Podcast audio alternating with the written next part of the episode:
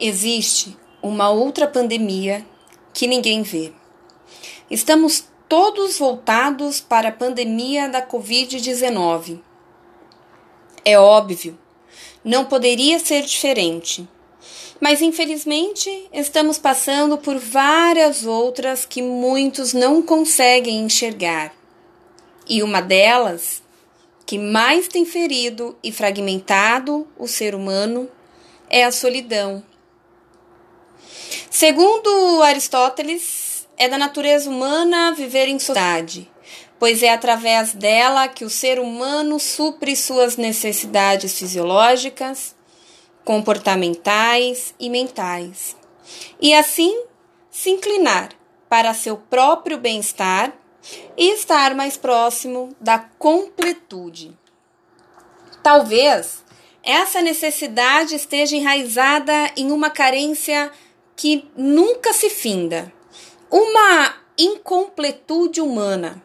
A questão de vivermos em sociedade nos dá a possibilidade e a destreza de nos tornarmos mais humanos, mais dignos de nossa existência e explorar a felicidade de estarmos onde estamos, suprindo uma carência individual e aspirando conhecimentos.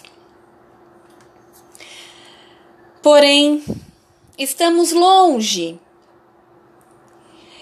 de voltarmos a viver em sociedade. Abre aspas.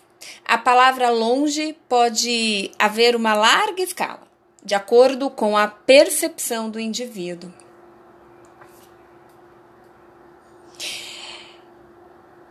Fecha aspas. Enquanto não frearmos essa pandemia que tem alastrado dor, sofrimento e perdas prematuras e repentinas, a solidão será acompanhante mais constante e frenética da nossa existência que denominamos como vida solitária. É preciso pararmos para refletir o que esse momento tem para nos ensinar é claro, além de descobrirmos que somos seres feitos de uma matéria que não é rocha, mas sim arbusto que, se não for cuidado, perde sua força, rigidez e perece aos poucos em sua mais triste vida. Mas se de um lado temos a solidão, do outro temos a solitude.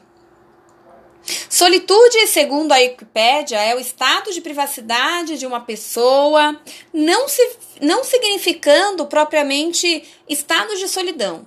Solitude pode ser usada positivamente para adicionar oportunidades de meditação, concentração, introspecção ou oração individuais e alcançar um estado de paz e consolo. Quem não conhece a solitude dificilmente conseguirá praticá-la com fervor. Mas isso não é um impeditivo, como tudo na vida, temos que aprender, assim será com ela.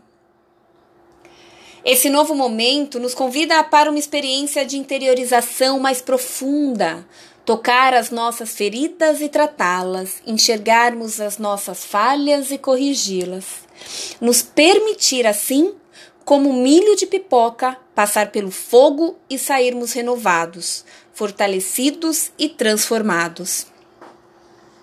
É preciso sabermos lidar com o nosso eu, com nossos defeitos, gostar da nossa companhia, aprender a dialogarmos com o espelho, nos cuidar, nos amar, nos fazer bem e feliz. É preciso aprender a criar novos hábitos, como ler um bom livro, ouvir uma boa música, praticar meditação, praticar exercício físico em casa, dominar as redes sociais, para se conectar com amigos e fazer novas amizades. Estar presente na vida de quem amamos, esteja onde estiver. Desfrutar da liberdade, desbravar novos campos nos quais não conhecemos em nosso interior e nos abrir a experimentar mudanças e também a criatividade. nos abandonar na imensidão da contemplação, para fornecer a nós mesmos doses de amor, carinho e bondade. Aproveitar o momento de solitude para reconhecermos a nossa condição de ser humano na imensidão de imperfeição e fragilidade